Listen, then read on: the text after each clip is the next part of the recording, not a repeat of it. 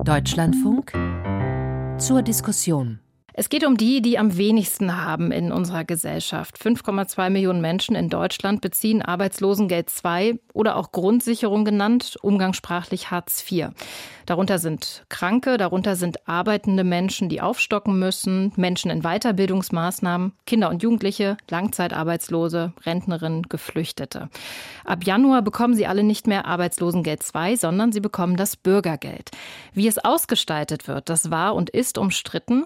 Die Union hatte der Ampel zunächst ihre Zustimmung versagt. Es wurde viel geredet, diskutiert, es wurden Kompromisse gefunden und über diese Kompromisse verhandelt an diesem Mittwochabend der Vermittlungsausschuss. Wie sieht es künftig aus, das neue Bürgergeld? Und ist das ein Systemwechsel im Vergleich zu Hartz IV, so wie beabsichtigt? Welche Rolle spielt das Fördern, das Vermitteln in Arbeit? Welche Rolle spielt das Fordern und das Sanktionieren? Das diskutiere ich mit meinen Gästen, die mir am Nachmittag zugeschaltet sind. Mein Name ist Sina Fröndrich und bei mir ist Moritz Dunker. Er arbeitet im Jobcenter Reutlingen und ist Vorsitzender der Personalräte der Jobcenter. Er bringt uns also die Perspektive der Beschäftigten mit. Ulrike Schaaf, CSU-Politikerin aus Bayern. Sie ist dort Ministerin für Familie, Arbeit und Soziales und sie hat Kompromisse von der Ampel gefordert. Und Helena Steinhaus, Geschäftsführerin des Vereins Sanktionsfrei, der sich für die Belange von Grundsicherungsempfängerinnen einsetzt. Ihnen allen herzlich willkommen. Grüß Gott, das Bayern. Dankeschön, hallo. Halten wir mal kurz fest, wie die Kompromisslinien jetzt aussehen könnten. Also was wir wissen, wenn jemand einen Termin im Jobcenter verpasst, dann soll er direkt sanktioniert werden können. Also da gibt es keine Vertrauenszeit wie angedacht. Man darf ein Schonvermögen haben, aber es sind nicht 60.000 Euro, sondern 40.000. Und die Größe der Wohnung, die wird nur ein Jahr lang nicht hinterfragt, statt wie angedacht zwei Jahre. Das sind sehr, sehr viele Details, über die da zuletzt ähm, verhandelt und gestritten wurde. Frau Steinhaus, Union und Ampel geben sich jetzt beide so ein bisschen als Gewinner. Was gewinnen denn aus Ihrer Sicht die Betroffenen? Ja, die, die gewinnen leider gar nicht viel. Ich glaube, für viele ist es einfach eine Art Schlag ins Gesicht. Weil ob es jetzt Bürgergeld heißt oder Hartz IV, macht für Menschen, die ohnehin schon nichts haben, eigentlich gar keinen großen Unterschied. Also diese Verbesserungen, die es mit dem Bürgergeld geben wird, die sind marginal, sage ich mal, und äh, die betreffen eigentlich auch fast nur Menschen, die neu in Bezug geraten und die kurzzeitig darin bleiben. Und alle anderen, die schon länger in Bezug sind, und dafür gibt es gute Gründe, die man leider auch nicht unbedingt so einfach beheben kann, die haben äh, davon eigentlich gar nichts, weil selbst diese Regelsatzerhöhung, von der immer gesprochen wird, ist ja eigentlich nur ein Inflationsausgleich, noch nicht mal. Also haben sie gar nicht de facto mehr Geld in der Tasche, wie es immer so genannt wird.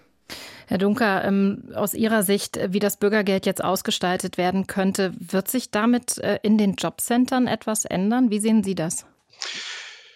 Die Beschäftigten und die Jobcenter-Personalräte stehen dieser Reform grundsätzlich positiv gegenüber. Wir haben uns leider daran gewöhnt, in den gemeinsamen Einrichtungen dass die Reformen nicht in den Himmel wachsen. Ich möchte aber, und das ist mir wirklich ein dringendes Anliegen, zunächst jetzt mal ein paar Takte dazu sagen, wie die Diskussion über diese Bürgergeldreform geführt wurde, mhm. weil das geht uns Beschäftigten und den Personalräten offen gesagt etwas gegen den Strich.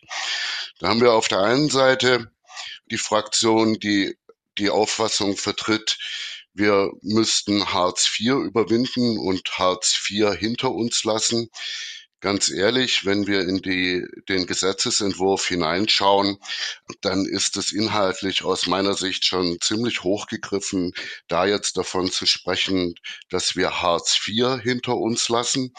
Es ist auch so, dass die Beschäftigten und die Leistungsberechtigten in den Jobcentern heute in aller Regel schon sehr gut und kooperativ arbeiten und diese Formulierung, wir lassen Hartz IV hinter uns, die suggeriert so ein bisschen, dass das nicht so ist und dass da irgendwie in der Arbeit in den Jobcentern bisher im größeren Ausmaß was in eine völlig falsche Richtung geht dem kann ich mich nicht anschließen und die Art und Weise, wie da diskutiert wird, die trübt das Klima und verbessert die Rahmenbedingungen in den Jobcentern nicht unbedingt.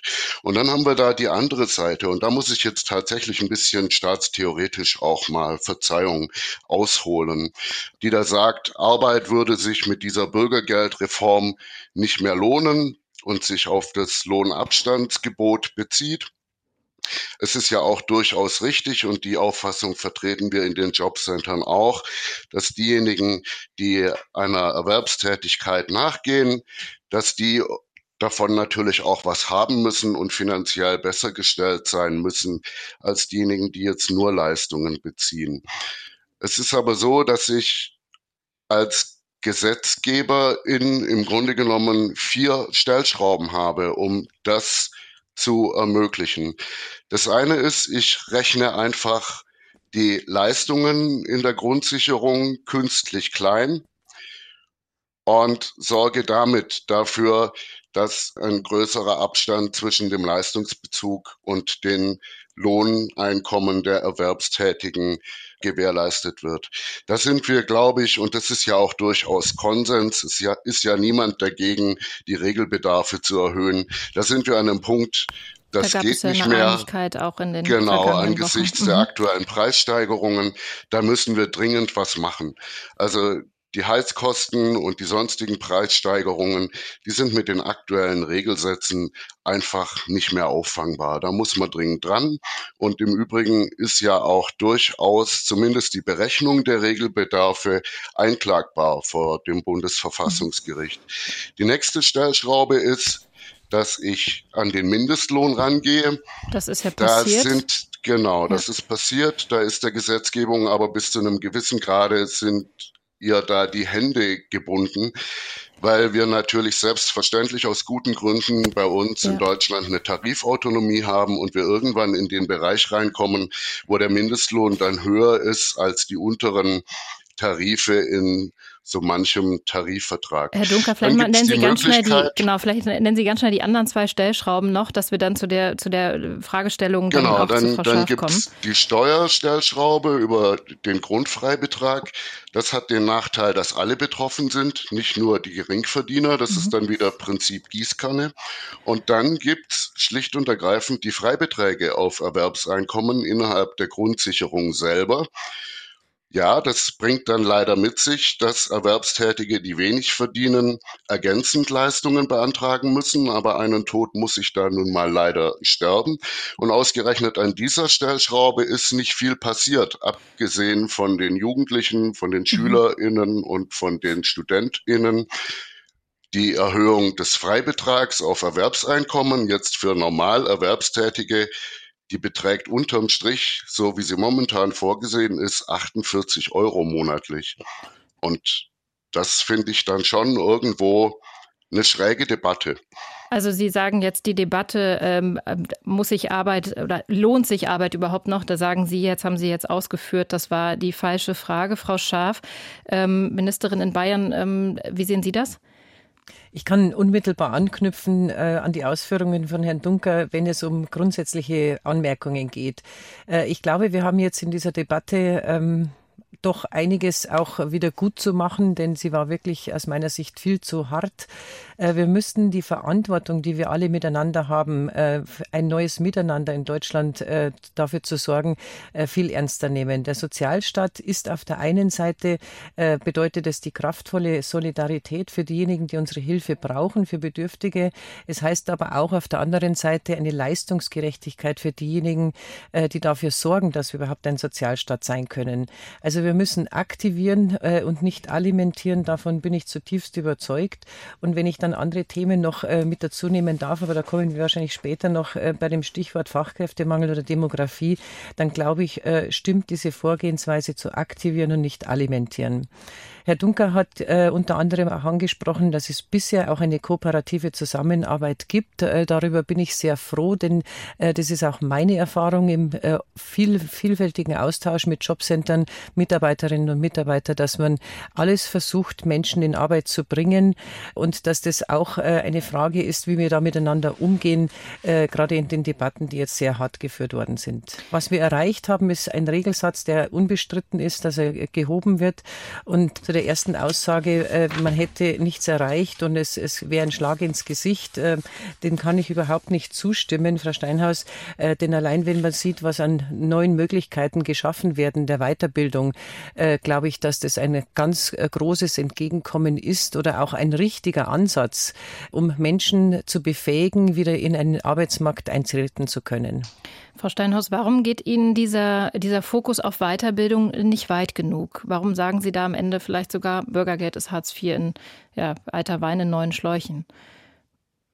Na, dass der Fokus auf Weiterbildung und Qualifikation gelegt werden soll, das ist natürlich gut. Also die Abschaffung des Vermittlungsvorrangs heißt das.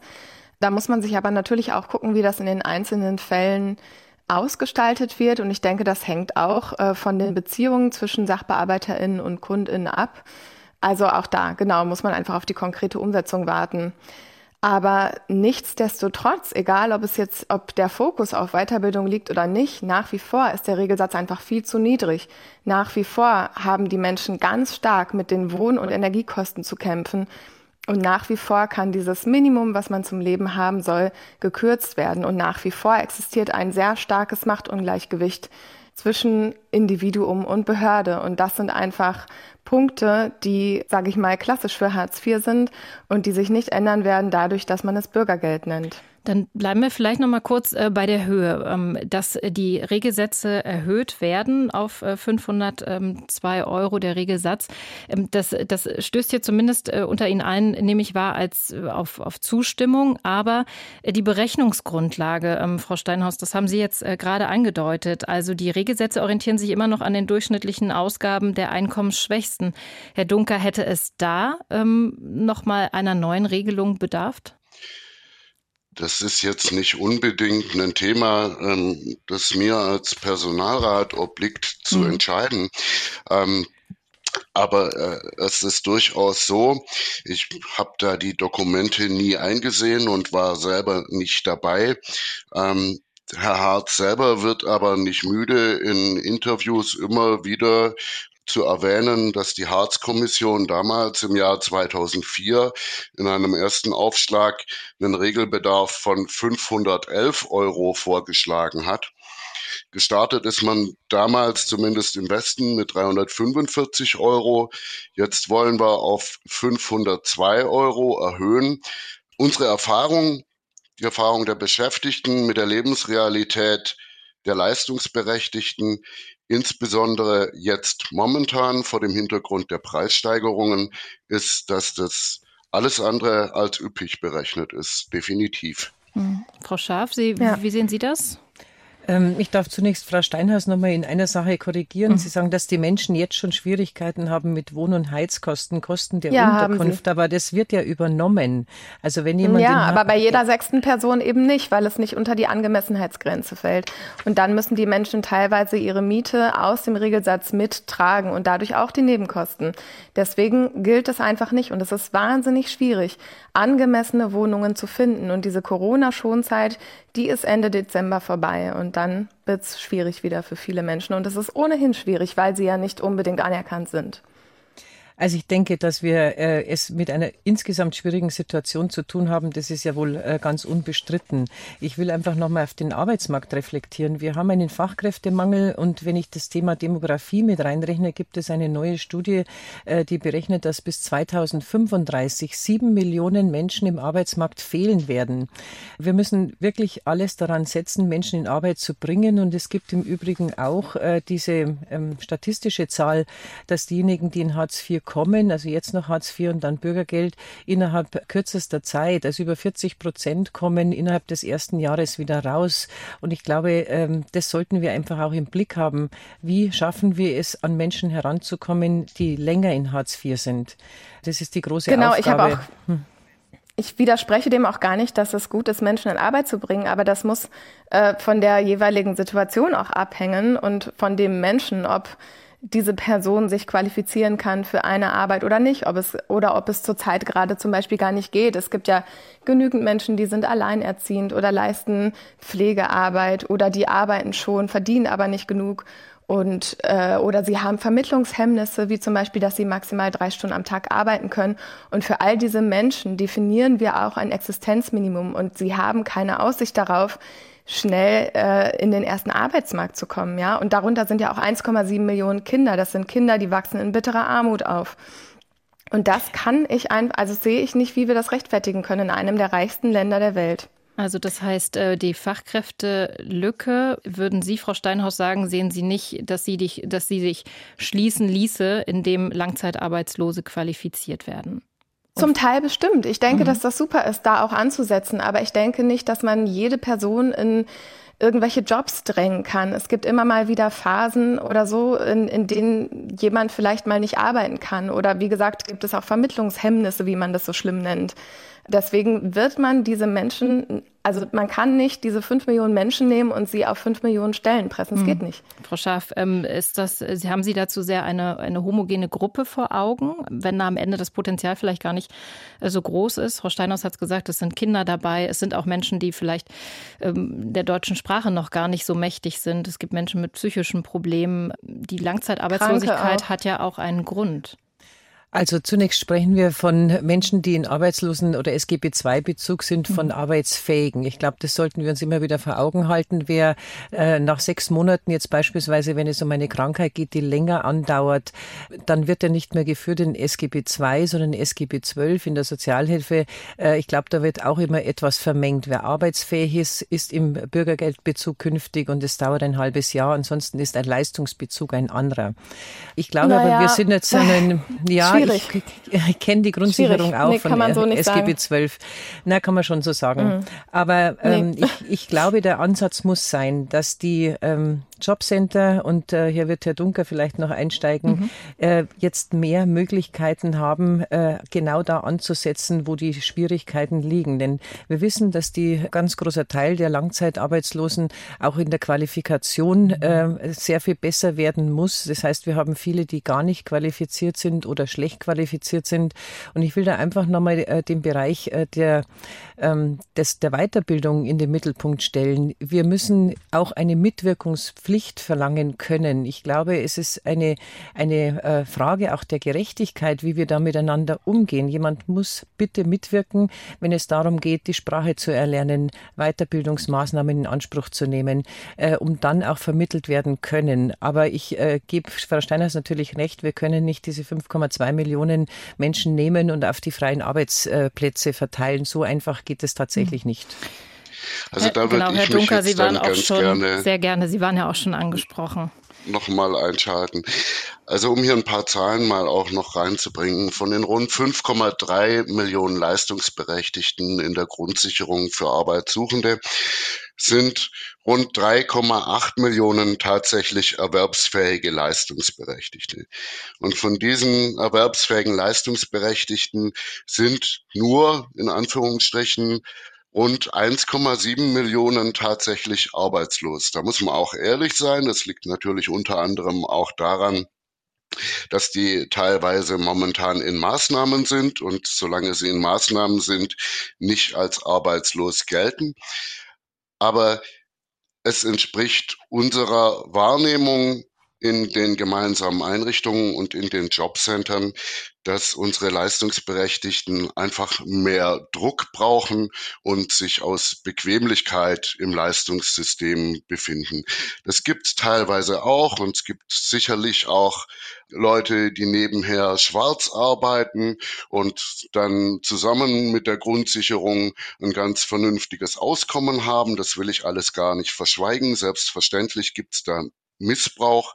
Aber im Großen und Ganzen sind unsere Leistungsbezieher nicht in der Grundsicherung, weil man da so ein schönes und bequemes Leben hat. Und in aller Regel sind die auch bemüht und wollen sich in den Arbeitsmarkt integrieren. Und da braucht es nicht einer künstlichen Kleinrechnung von Regelbedarfen, so zumindest unsere Erfahrung. Und da kommen wir dann jetzt eigentlich, und das haben Sie, Frau Steinhaus, ja auch schon angesprochen, von multiplen Vermittlungshemmnissen. Die haben gesundheitliche Einschränkungen, die haben Angehörige, die pflegebedürftig sind, die haben Kinder, die sie zu betreuen haben. Und und da kommen wir jetzt eigentlich zum Herzstück, zumindest aus meiner Sicht, zum Herzstück dieser Bürgergeldreform. Zwei Drittel unserer Leistungsberechtigten haben überhaupt keinen berufsqualifizierenden Abschluss. Und da geht das Bürgergeld absolut in eine richtige Richtung mit der Abschaffung des Vermittlungsvorranges.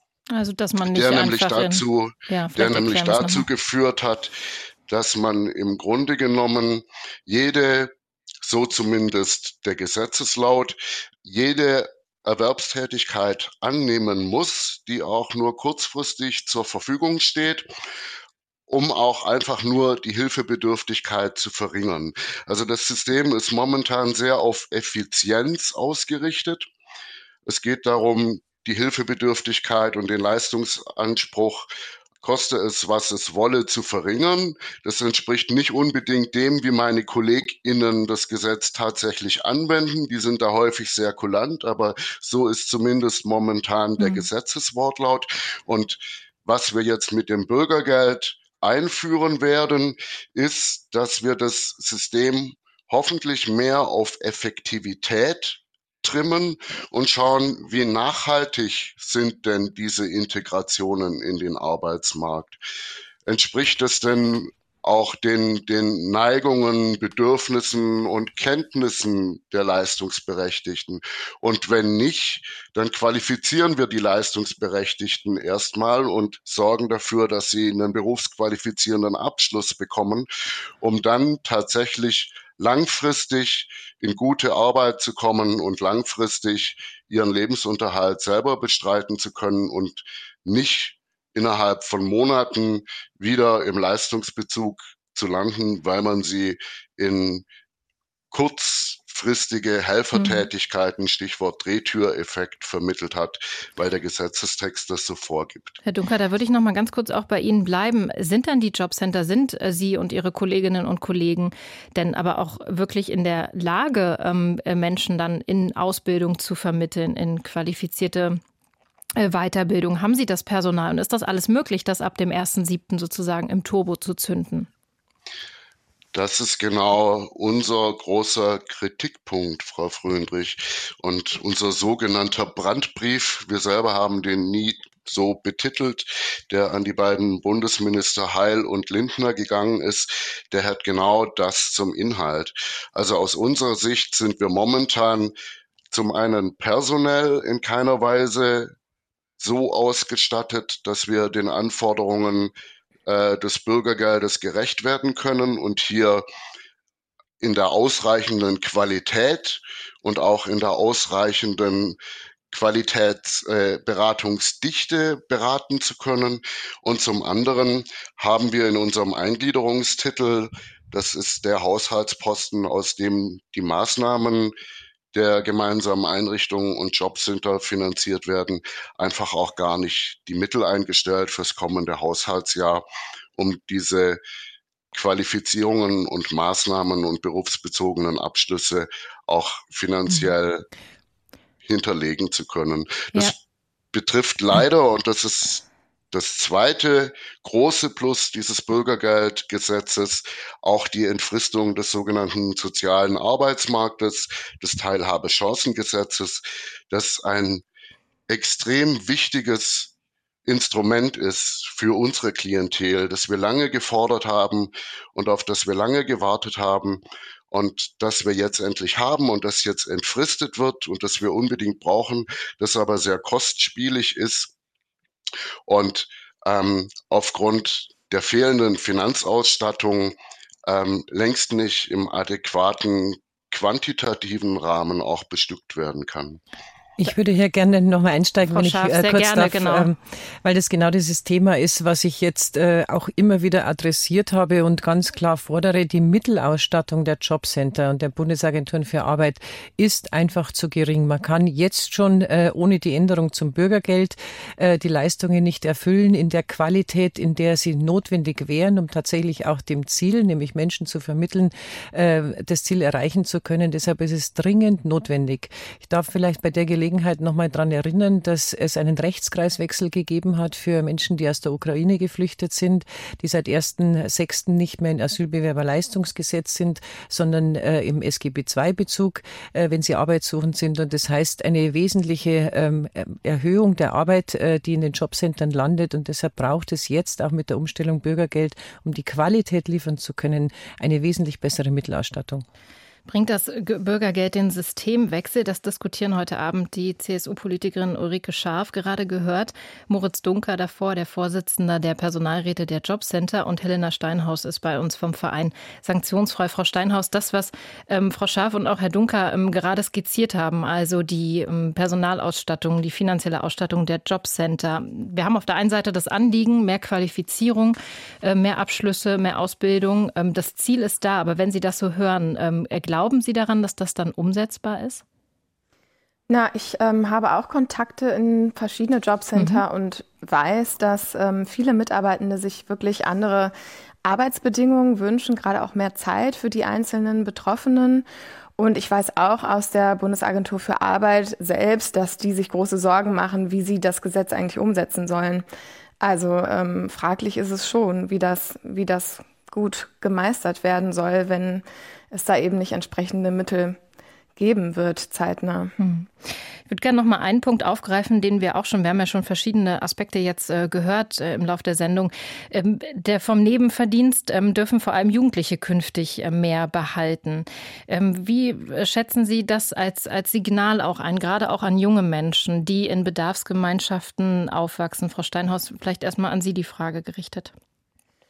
Ja, also dazu muss man ja als erstes sagen, dass es bisher so ist und auch immer noch, ähm, dass Jugendliche bis zu 100 Euro behalten dürfen und ab da 90 Prozent oder so von jedem verdienten Euro abgeben müssen. Das ist natürlich total krass und drängt auch viele Jugendliche in Schwarzarbeit, äh, würde ich so sagen, oder motiviert sie eben nicht dazu zu arbeiten.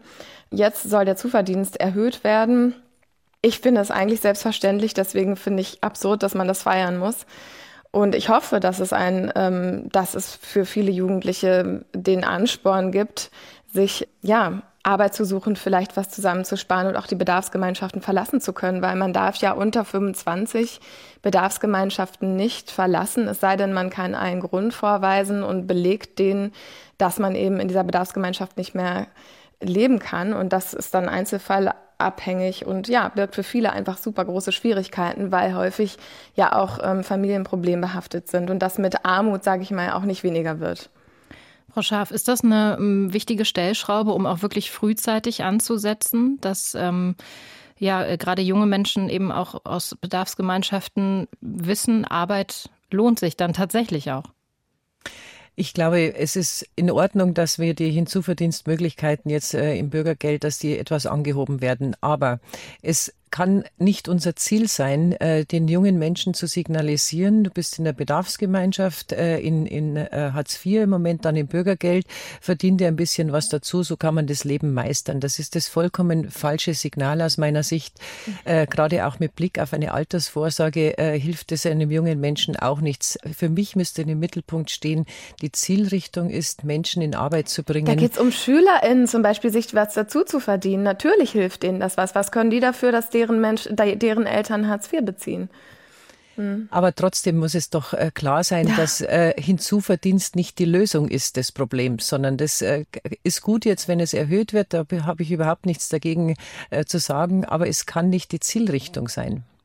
Sie sehen da den, die Belohnung sozusagen nicht, ähm, die, die man da ähm, äh, gerade Schülerinnen und Schülern dann gibt. Es geht ja gar nicht um Belohnung, es oder geht darum, dass sie sich wirklich existenzielle Dinge kaufen können, wie nämlich Essen oder Klamotten, warme Schuhe, Winterschuhe. Das kann man sich alles nicht leisten, wenn man Hartz IV bezieht. Man ist einer eklatanten Mangelernährung ausgeliefert häufig, man hat viele Sachen nicht, die man braucht. Jugendliche können sich mit diesem Geld Sachen kaufen, die sie brauchen, wie alle anderen Jugendlichen auch. Und ähm, da, da geht es nicht um ein Signal, äh, sich irgendwie gemütlich zu machen in Hartz IV oder Bürgergeld. Herr Dunker, darf ich Sie zu dem Aspekt noch mit reinholen? Ich habe mich ja vorher schon dahingehend geäußert, mhm. dass aus meiner Sicht die Freibeträge auf Erwerbseinkommen ganz grundsätzlich angehoben werden müssten. Und ich habe früher selber als Sachbearbeiter in der Leistungsgewährung bei uns im Jobcenter gearbeitet und ich kenne das Problem aus eigener Erfahrung. Dass, ähm, ich habe noch bildlich einen Vater vor mir sitzen, dessen Töchter ähm, nebenher ähm, gearbeitet haben, um sich ein bisschen was dazu zu verdienen. Und wie er immer händeringend und verzweifelt mit mir diskutiert hat, ähm, dass es doch nicht sein können, dass die da versuchen voranzukommen und ihre Situation zu verbessern und dann bleibt unterm Strich von dem, was sie sich da dazu verdienen, fast nichts übrig. Also diese Regelung ähm, ist absolut aus dem Leben gegriffen notwendig und die hm. begrüße ich. Hm zu 100 Prozent. Das heißt nur, stellen Sie sich vor, Jugendliche, ähm, die versuchen irgendwie sich ihr, ihr Studium zu finanzieren, Jugendliche, die ja, abgedroschenes Beispiel, sich ihren, ihren Führerschein ähm, verdienen wollen ja. und finanzieren wollen. Alles solche Beispiele. Also diese Regelung, die ist absolut konsequent und folgerichtig. Ich würde gerne noch mal einen Punkt ansprechen, den haben wir jetzt noch gar nicht genannt. Das ist das Schonvermögen. Das war ja schon auch, ähm, ja, hat zumindest medial und auch die politische Debatte sehr bestimmt. Ähm, da war eigentlich, äh, war von 60.000 Euro Schonvermögen die Rede. Jetzt sollen es wahrscheinlich 40.000 sein. Machen diese 20.000 am Ende wirklich den Unterschied oder war das äh, eine reine Symboldebatte aus, aus Ihrer Sicht, ähm, Frau, Frau Schaff, Frau? Also keine Symboldebatte, ganz im Gegenteil. Ich glaube, wir müssen zunächst mal anfangen bei dem äh, bei der Überschrift Karenzzeit.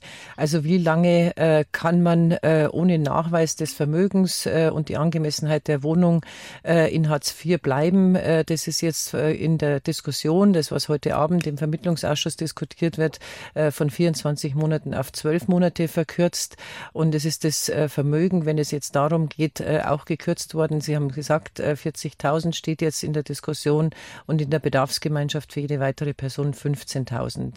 Es ist eine Frage auch der äh, Gerechtigkeit und ich glaube, das müssten wir immer wieder im Blick haben. Darum habe ich eingangs auch gesagt, äh, was eigentlich unsere Marktwirtschaft ausmacht. Das ist diese kraftvolle Solidarität, denen zu helfen, die äh, sich nicht selbst helfen können. Aber wir müssen die Leistungsgerechtigkeit auf der anderen Seite sehen und diese Balance herzustellen, um wirklich die Menschen auch zusammenzuhalten und nicht so eine gespaltene Diskussion, wie wir es jetzt in den letzten Wochen hatten, eben, ähm, noch weiter anzuheizen, ist es wichtig, dass wir immer sehen, äh, wie geht es jemand, der jeden Tag aufsteht, in die Arbeit geht, äh, ein geringes Einkommen hat äh, und auch dafür sorgen muss, äh, dass er um die Runden kommt. Ähm, die Balance geht mir viel zu oft verloren in der Diskussion. Frau Steinhaus. Ja, ich glaube, darüber haben wir wirklich zu Genüge diskutiert. Mhm. Und das ist einfach in meinen Augen die völlig falsche Frage. Ähm, also wenn es um Leistungsgerechtigkeit geht, dann müssen wir fragen, wie können die Menschen vernünftig bezahlt werden und nicht, wie können die Ärmsten noch weniger haben, damit die Armen sich nicht ungerecht behandelt fühlen. Also und auch wenn es ja, wenn es um Leistungsgerechtigkeit geht, dann kann man auch sowas angucken wie die Erbschaftssteuer, weil äh, da ist wirklich noch ganz viel Luft nach oben und man hat nicht unbedingt was getan für sein Erbe. Also ich glaube, da gibt es wirklich viele Möglichkeiten, Leistungsgerechtigkeit anzugehen und äh, das muss nicht auf die Art und Weise sein. Und ganz kurz zum Schonvermögen. Ja, ich glaube, zum Teil ist es eine Scheindebatte, weil es einfach wahnsinnig wenig Menschen geben wird, die so viel Geld, sage ich mal, haben, wenn sie in Bezug kommen. Und es soll sich ja um zwei Jahre oder sollte zwei Jahre möglich sein, dieses Geld zu behalten, ohne dass es also verbraucht werden muss, bevor man äh, die Leistung bekommt. Und damit sollte sozusagen ein Signal an die Mittelschicht gehen, ähm, dass Menschen, die ihre, die, die ihre Arbeit nach langer Zeit verloren haben, zum Beispiel nicht alles aufbrauchen müssen ähm, und diesen, diesen materiellen Abstieg sofort vollziehen müssen, sondern dass sie vielleicht ein wenig Zeit bekommen, sich wieder Arbeit zu suchen. Weil wenn man sich so etwas erstmal erspart hat, dann will man natürlich auch einen gewissen behalten. Oder man war selbstständig ähm, und fällt ja sofort in Hartz IV ohne ALG eins. Und auch da ist es wichtig, dass Menschen ihr äh, Erspartes oder Erarbeitetes behalten können, auch um Altersarmut vorzubeugen. Also es geht ja auch darum, wie geht es den Menschen, wenn, wenn sie älter sind, wenn sie mit 55 zum Beispiel gekündigt wurden und äh, der Arbeitsmarkt sich nicht nach ihnen reißt. Warum, warum kann man ihnen dieses hart erarbeitete Geld, was sie in den letzten 35 Jahren wahrscheinlich erspart haben, nicht lassen? Das verstehe ich nicht. Legen wir das äh, Schonvermögen vielleicht mal zur Seite, kommen noch mal auf die äh, ich würde ganz Herr gerne Dunker, zum Schonvermögen schon noch was sagen ja.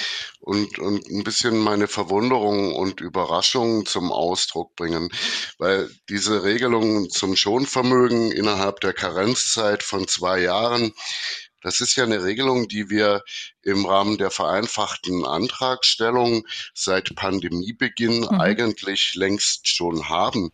Und diese Beträge, diese 60.000 plus 30.000 für weitere Haushaltsangehörige, die sind ja auch nicht einfach gewürfelt worden und völlig aus der Luft gegriffen, mhm. sondern die sind dem Wohngeldgesetz mhm. entnommen. Die das gelten im drin. Wohngeldgesetz dauerhaft und nicht nur für zwei Jahre. Vor dem Hintergrund war ich von dieser Diskussion offen gesagt etwas überrascht. Aber Frau Steinhaus hat es auch schon angesprochen. Ich denke, die tatsächliche Fallzahl, die dürfte sich irgendwo im Promillbereich bewegen. Von daher ähm, ist das vielleicht jetzt nicht die Hauptdiskussion, die wir mhm. im Zusammenhang mit dem Bürgergeld äh, zu führen haben. Aber den Hinweis will ich schon noch mal geben. Ich habe jetzt sowohl im Zusammenhang mit der vereinfachten Antragstellung die Unterkunftskosten betreffend als auch die Vermögen betreffend nicht unbedingt feststellen können, dass da nennenswerter Schindluder und Missbrauch stattgefunden hätte. Mhm. Ich würde gerne noch da vielleicht die ja. Zahl noch ins Spiel bringen, einen kurzen Satz. Ähm, es ist richtig dargestellt, das Schonvermögen, so wie es äh, jetzt im Moment angewandt wird, ist äh, den Corona-Regeln geschuldet. Äh, davor allerdings hatten wir ein Schonvermögen von 10.000 Euro und dann gestaffelt nach Alter. Ich glaube, das wird man zur Klarstellung auch im Blick haben. es waren maximal 10.000 Euro. Es waren 150 Euro pro Lebensjahr. Da kommt man nicht auf viel und damit ist Altersarmut vorprogrammiert. Heißt, Wobei Sie da auch durchaus einen Punkt machen aus Verwaltungssicht, Frau Scharf, weil solche ähm, gestaffelten Verfahren, wo über eine gewisse Zeit die Regelungen gelten und dann danach andere Regelungen, die machen es uns in der Verwaltung natürlich nicht unbedingt einfacher. Herr Dunker, ich würde gerne noch mal auf den äh, Kreis der Leistungsempfängerinnen und Leistungsempfänger schauen. Ähm, Sie haben das ja selber auch aufgeschlüsselt, äh, wie divers diese Gruppe ist. Ähm, sind Sie in den Jobcentern ähm, eigentlich da gut ausgerüstet? Ähm, ich habe ähm, vor kurzem hat ein äh, Leiter eines Jobcenters gesagt, bevor wir überhaupt in die Vermittlung gehen, ähm, müssen wir erstmal therapieren, so sinngemäß. kann man das eigentlich leisten und wird sich das mit dem Bürgergeld tatsächlich auch ändern?